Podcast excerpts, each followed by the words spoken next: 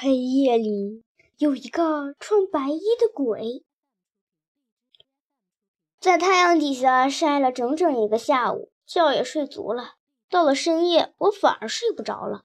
有混合着泥土味、茉莉花香味和桃子味的风从窗口吹进来，夜空中依然回荡着阵阵夏日小曲，那是夏虫唧唧的鸣叫，青蛙呱呱的高歌，小溪潺潺的流水声。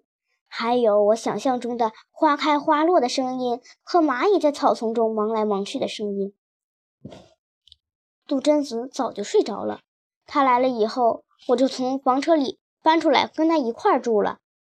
突然，杜真子翻了一个身，坐了起来，然后下床，连鞋都没穿就走了出去。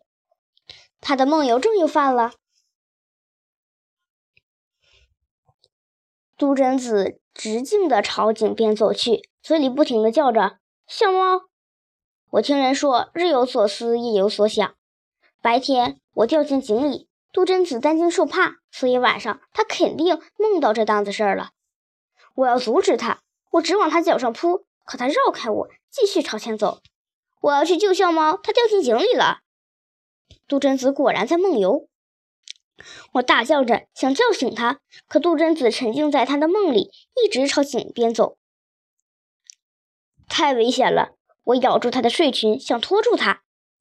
放开我！放开我！我要救小猫！杜真子拼命要赶去救我，一路拖着我向前走。眼看就要到井边了，杜真子摔倒了。我以为他是被青苔滑倒的，仔细一看，他是被乌龟绊倒的。大师，你来了。我听见你的叫声了，过来帮你。我听见房车里有动静，是不是你把那几个孩子也吵醒了？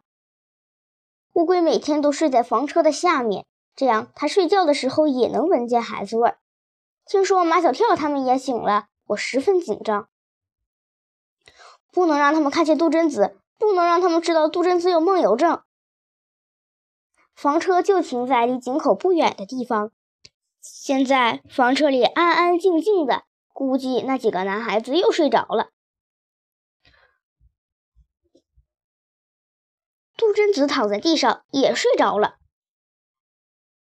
就在我和乌龟正在琢磨怎么把杜真子弄回他的房间的时候，马小跳跑了过来，把杜真子拉起来就走。马小跳把杜真子背回房间，放在床上，然后又跑到房车里。整个过程最多只有两分钟。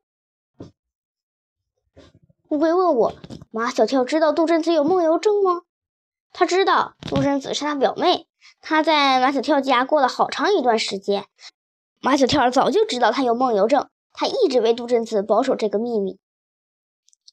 乌龟感慨道：“能为别人守住秘密是一种美德。”现在我能推想出。刚才听到我叫声后，房车里发生的事情。四个男孩子里面，睡眠最不好、最容易被惊醒的是毛超。听到我的叫声后，一定是他最先醒来，跑到窗子外面看。也许他看见了杜真子，但他不敢出来，他胆子太小了。然后他去叫唐飞、马小跳和张达。唐飞和张达是雷打不动的超级瞌睡虫。怎么也叫不醒他们。马小跳也是瞌睡虫，但不是超级的，所以他被叫醒了，还被毛超拉到了窗边。马小跳看见了杜真子，知道他梦游症又犯了，所以他跑出房车，把杜真子带回房间。我目不转睛地盯着杜真子，不敢合眼，生怕他再犯梦游症。